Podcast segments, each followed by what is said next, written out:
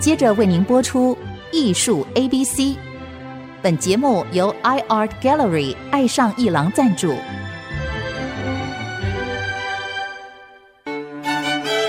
Appreciation, buying and collection。艺术 A B C，艺术入门的三部曲，艺术收藏的必修课，让您成为品味出众的艺术鉴赏达人。您的家成为风格独具的私人美术馆，实时与艺术之美对话。艺术 A B C，陆杰明主持。各位听众，大家好，这里是 ICG 竹科广播 FM 九七点五，陆杰明先生的艺术 A B C，我是代班主持人郑志贵。我们今天再度邀请到张梦棋先生啊，来谈他所经历的艺术家曾雍宁他的信仰的原生态。这个展览啊，有内容，有结构。那么这些画作呢，少则全开，全开是多大呢？全开是七十九乘上一百零八这么大一张纸，然后大的呢有两公尺二十五这么大，所以都不小。主要是他用原子笔画的，啊原子笔是一条一条线，那么好像是个印表机，以前老派印表机也是一条线一条线这样印表啊，对不对？你看那个这么大，只要印多久？我们是人手，要去画两三层。那再用另外一件事情来形容，就是中国古代有个工艺叫刻丝，刻丝就是绣，但这个绣呢，并不是把这个那个绢面把它绣满，它还有凸起。例如说绣一只鸟，好了，你有各色羽毛，这个各色羽毛有有闪亮的，有暗沉的，但是呢，它的针序啊，它的这个交叠呀，啊，它的这个放射性的轴线啊，它要有秩序的，不是你把它织成颜色就算了。那么这些画作呢，这些用原子笔、彩色原子笔超过五十色以上的彩色原子笔所画在这个水彩纸面，在法国最有名的 a r c h e 的水彩纸面，它所画的这个整个画面呢，是有质地的。你近看会看它刻凹的那个笔痕，而这笔痕呢，你想想看，一个人手上要把它涂满这笔痕，它不能超过五公分长度，诶，它甚至只有三公分长度，短的它只能一公分一公分的长度，那就是。真正的在现代的带有荧光色彩和各色传统色，再加上新色彩的，甚至还有油性特别浓的金跟银色来刻丝的一张一张的画面。这个画面呢，它有什么样的动人地方，或者是有时候我们会想，他要画多久啊？当然，我们待会会应付艺术家，但是我们先问孟启兄，这个策展人、这个画廊主持人、这个经纪人，他看到这些画作产生的这种心理的。呃，联想以及他用一个宏观的角度来看这样的艺术品的创作呢，孟奇兄，请你来谈一谈。哦，谢谢主持人。呃，各位好，我是高斯画廊张梦琪。刚刚听了主持人所讲的这一段话，我觉得可以归纳成四个字，叫做引人入胜。也 也就是说，我相引我入胜。对，所以我相信我们的听众朋友应该已经很有兴趣，想要去现场去一睹这个作品的真面貌。然后，所以我先跟各位介绍一下，这个展览会是在四月二十八号开始，在新竹的阳明交通大学艺文中心展开，欢迎各位去现场看，看了以后才会知道说主持人所讲的这些震撼啊，这些缤纷，真的是所言非虚。呃，因为我诚如主持人郑老师所说的，曾佑宁的创作主要是以原子笔为主要的创作媒材，原子笔是非常细的，而且呢，原子笔所能够覆盖的面积，能够覆盖的面积是非常非常小的。那应该是最小的吧？一张尺幅这么大的作品，应该是最小的了。它需要多少的？因为我们也有 多少笔也有，我们也有 在曾雍宁的其他的展览里头有看到现场有曾雍宁所陈列的空笔管。也就是说，他用完了之后的空笔管，真的只是叫做堆积如山，太有意思。以前这个王羲之写的这个，对，这个叫做笔种，叫退笔叫退笔山，对 啊、呃。那曾雍宁用过的空的原子笔笔管，也是真的是堆积如山。所以我就在为曾雍宁的这个原子笔的在纸上所走过的轨迹，就激发了我一个联想。我们现在不是。电视很多新闻都是行车记录器的新闻吗？我们如果说是当我们的科技能够再发达一点，我们可以在曾雍宁所使用的原子笔的笔尖上装一个行车记录器，或者是说装一个里程表，我们可以算得出来这个笔头在纸面上所走过的路程。其实我们如果很粗略的换算一下，一个三平方公分，如果说是画了三层，通常是不是快要用掉一支笔管了？一支笔管的话，可以覆盖多少面积？几层？画一次的话，差不多一张明信片大小。明信片大是十点五乘上十五，对，那只是一层，对，只是一层，那就是一张一支笔，对，一支笔。对，那所以我们在想说，这个以三，你通常是三到三层以上嘛？对，那就三支笔。对对，那所以说一个明信片可能就将近一公里了。如果说是用原子笔去画的话，是不是一层？一个明信片就是一公里，哇，真是太好玩了！那那那各位想一下，如果我们用这种比较可以量化的方式来看，那其实曾永宁长达二十年的原子笔的创作，他的原子笔的笔迹可能已经围绕了地球一圈了，或者是两圈了。了那其实我要讲的并不是一个量化的概念，而是说这个其实是一个。它已经超出了绘画艺术，它已经接近有一点接近行为艺术，或者是说它是一个仪式。所以说，为什么我们把这次展览的题目叫做“信仰的原生态”？也就是说，这个东西其实我们去想，这种的创作形式已经变成曾永宁的一个信仰，因为它有强烈的仪式感，它有很强烈的身体的劳动在里头，然后那个是一个持续的。是一个持续的长时间的一个身体的劳动，所以它的意义就已经超过了，并不是只是有在艺术上面创作成果的那个意义在。我觉得那是一个个人的一个行为的一个累积。我觉得有意思的就是说，各位这个关于创作哈，关于鉴赏哈，它虽然是双向的，但是这个艺术家往前一步，观众也要往前一步，他们才能握到手。那么这个互相都往前一步，就是用你的精神呢去逼近一个。一个有点抽象，当然就是创作意念，因为画家这一步都是很具体的，在操作呀、材料啊、啊色彩啊、形象在想，可他有一个意念，实际上跑得比较前面，他因为他有着意念带领他做这些事情，那么观众也是要走前一步才能碰到这个意念。那如果说创作者跟欣赏者都在这边交汇了，那是一个很美妙的事情。其实艺术也不过就是如此，甚至呢，它超越时空。我们看到千年人的书画。有这种悸动，就是因为我们探触到了那笔墨形色所释放出来那个意念。我很感动，这个孟启兄啊，就是以一个策展人、经纪人的这个角度啊，他看到了不只是我们讲的材料啊、形式啊，或者收藏啊、哦或者空间这件事情，他讲的就是一个艺术精神。这艺术精神其实啊，说起来很玄，但是你就说着说着，他就让你说出来了，哈，我蛮感动的。那但是呢，这一点呢，我们来问问看，就是说。艺术家是不是也曾自觉我在做一个修行啊，或者我在做一个精神提炼啊，或者我他也许哦更单纯，因为他可能要要专注在这个单纯的动作啊，那旁人看见很感动，他自己呢就是一个日常，然后水波不兴的心灵在里边哈，持续做。我们有时候会说它是一个功课或者是一个修行，但是呢，就这个大尺幅用一条线一条线把它。画满、铺满、填满，并且小心的组织的这个历程啊，请问曾永宁，你的这个最深刻的印象是什么？当然退笔如种啊，那个印象当然我们也很惊讶呀。嗯，基本上其实我就是一个很单纯的状态，就是类似就每天进工作室，在一个白色纸上，然后开始长满了一些植物、花花草草，然后蔓延了整个空间这样子。所以在蔓延的过程当中，我也会从我自己观察的一些景物去消化，然后去转化，然后转化成一些造型、一些空间，然后就布满了整个画面这样子。您是边思索边做，还是会有一些小的草图啊？手边的一些你平常零星的灵感所记下的东西呢？嗯，边做边发想。它的形是长的，我是比较强调它是类似一个植物，嗯嗯它是一个长的过程中。太有趣了，所以说它一个空间或是造型的发展，它是在变动的，一直在转变的。的确，因为我们对于这种精细的、精确的描绘呢，常常会想说，是不是有个草图，有个计划？可是刚刚听到我们的创作者来说，他就是慢慢让它成长。对，因为他的动作是很绵密，但是并不是快速的，就是。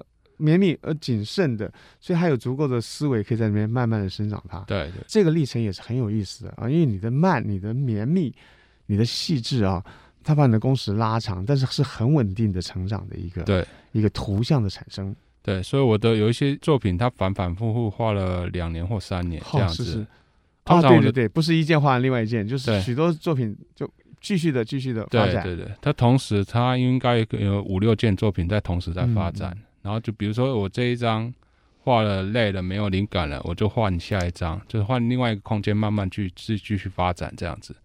所以我同时可能五六张，然后也同时就是刚好它一个阶段，比如说两三年就会有一批作品，然后它是风格比较类似的，然后造型也比较类似的，可是它就会成为一个系列，然后这样观者就会比较清楚我在讲什么东西。我在画什么东西？我在呈现一个什么东西的状态？那像最近的东西，我在瑶瑶系列，我不是比较台湾的山林结构的东西，然后我就从我女儿在玩的那个积木里面，从发展出山的结构的那个东西，它是一块一块这样叠出来的，然后组合出来了。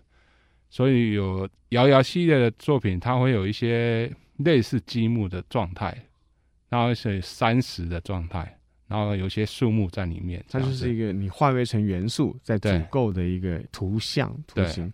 那我很好奇说，您的画作是贴在墙面上垂直的画呢，还是在桌面上水平的画？桌面上水平的画都是这样子吗？对，没有例外。呃，有一些比较大了，就是比较没有那么大桌，挥洒性是什么意思？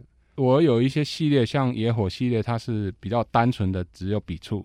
哦，它不是那么绵密细致的小的。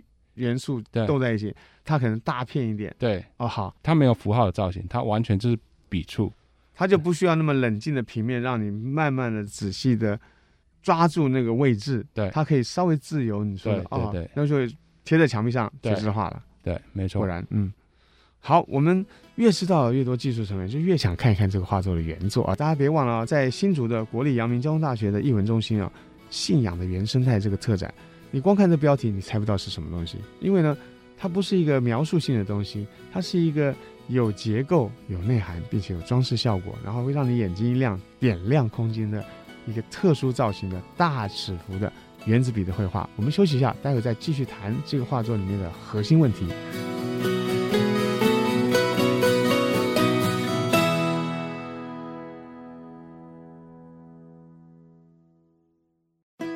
各位听众，大家好，这里是 IC 之音竹科广播 FM 九七点五，陆杰明先生的艺术 ABC，我是代班主持人郑志贵。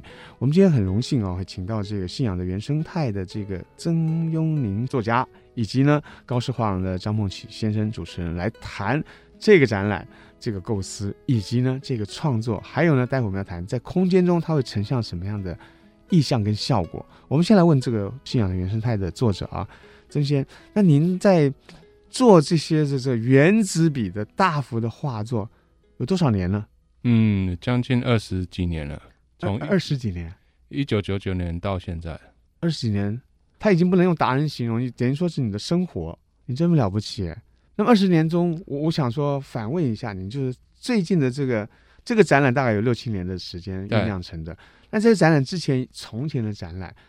每一个展览，我认为都是以前面一次展览作为一个出发，嗯，或者一个变化，嗯，有时候会超越，有时候谈不上超越，它也没办法超越，因为我们要常说毁其少作，但是有时候少作非常精彩，我们就可能要必须转向，不管是超越或转向，它都求一个新字，能够给给人以新意，给自己带来新的感受。那么，但是我要请你回顾一下上一次展览从前创作中有没有什么让你特别难忘的？大幅的，就是说你觉得那个时候真的做了一点很棒的东西的那样作品，可以聊一聊。先从那边聊起。嗯，大幅的作品，因为我用这种工具是现在台湾相对比较少数人在使用。嗯，是是是。然后刚好在求学的阶段中，在北艺大有一个，那时候我们在有一个空间叫地下美术馆啊，是。它那个空间非常大。然后我真的那时候在一个寒暑假，都会在那里画画。然后那，那个空间鼓励你画大幅的画。对对对，我就那时候画了一件三米乘十米的作品，在研究所。那时候就已经用原子笔开始了。对对对，对。你的原子笔是在大学时候呢，还是在研究所？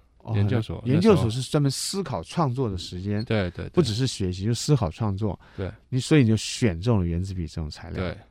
然后我那时候就画了一件就三米乘十米的作品。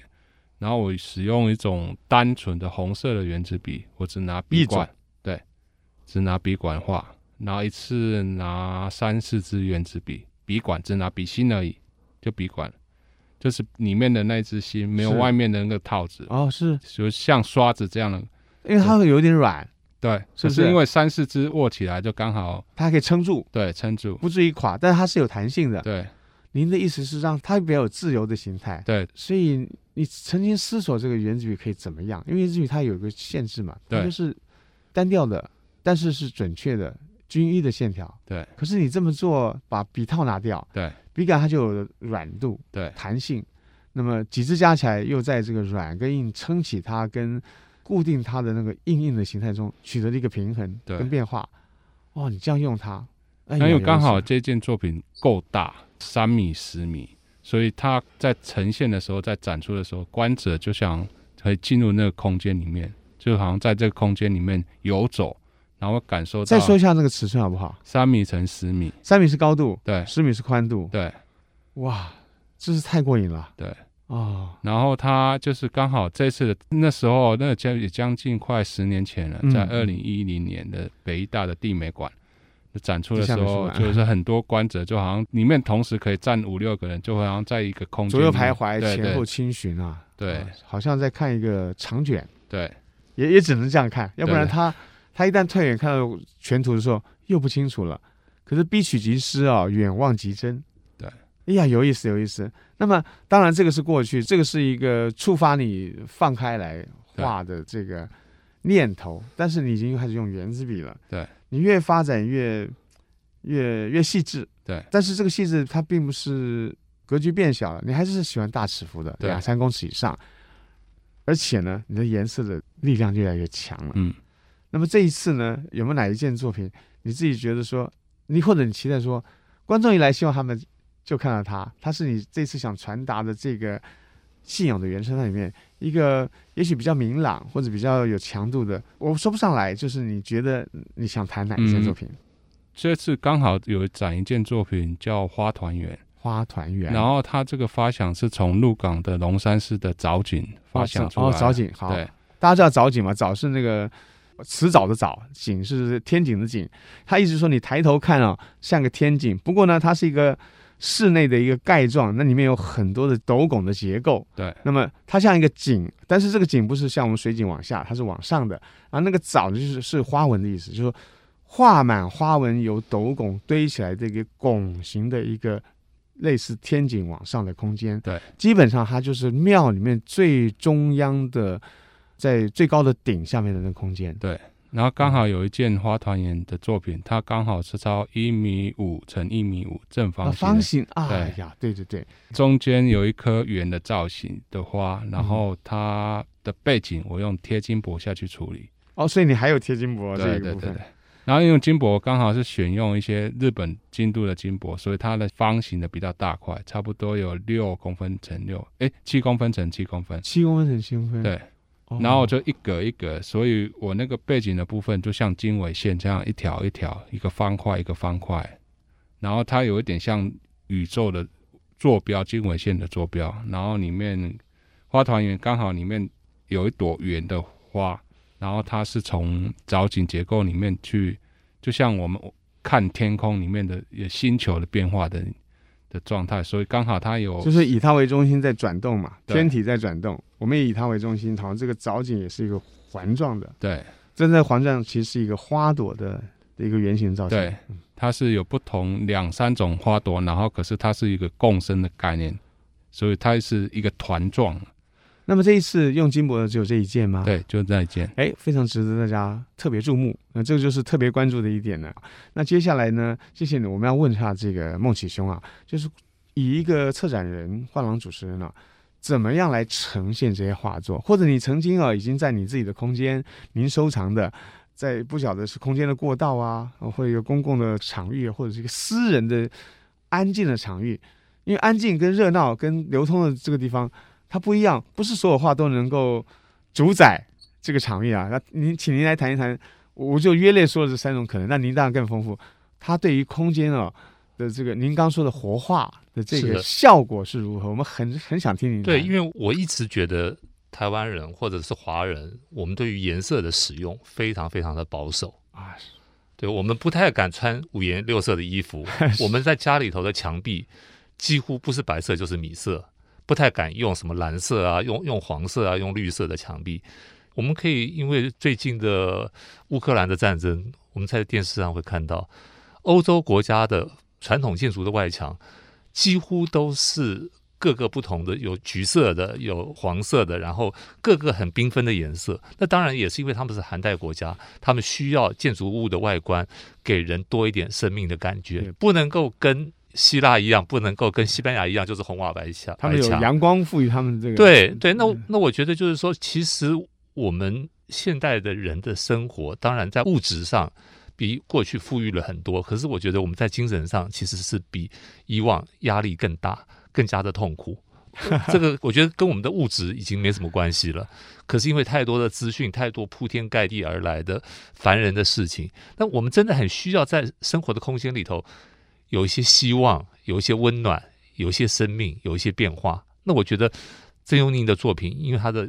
色彩非常非常的缤纷，然后呢，这个缤纷的色彩又大部分都是现成色，它是一个很固定、很饱满、很丰厚的一个颜色。我觉得它进到这个空间之后，真的是让空间活化。空间活化的效果是什么呢？让观者心情愉悦，你会让看的人会感觉到喜悦，心情就跟画面所呈现的色彩一样的缤纷。即便你不是专注的在看它。你还是可以感受得到那个色彩所对你产生的影响。我觉得这个也是因为我经济曾佑宁的作品也有一段时间，那我也接触了相当多的收藏曾佑宁作品的藏家。我觉得这是大家蛮一致的一个反应，就是说大家都喜欢曾佑宁的作品，应该会有一些共同点，鲜活的那种。对，我觉得，我觉得明亮的就是就是明亮，然后就就是一个生命的一个跃动。我觉得它的动感，然后它的因为色彩、因为线条所产生的动感跟生命力，还有一个就是说，曾佑宁刚刚也也有谈到，他不是在打草稿，而是他的作品等于是从一角开始，慢慢的一个做一个有机的一个繁殖或者有机的蔓延。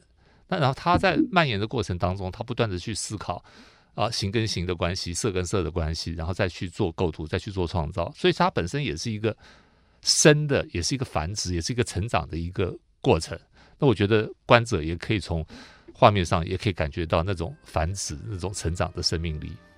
各位听众，这个孟启兄啊，他是经纪人，他是策划人，他是画廊的主持人，他同时也是一个灵敏的观众。我一直相信，就是艺术家的苦心能够展示出来呢，他也必须是一个很灵敏的观众。那么刚刚他是以这个策展人以及观众的双重身份来谈这些画作会如何的进入空间里面，如何给人们带来。愉悦、心意啊，还有那些缤纷的心理的作用，这的确是一个很诱人的一个事情啊！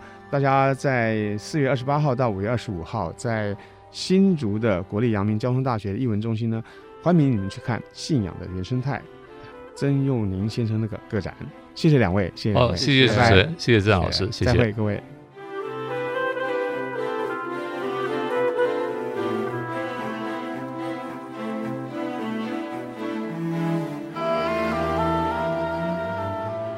以上节目由爱上一郎赞助播出，放松心情，静静体会艺术的美好。iArt Gallery 让您爱上艺廊。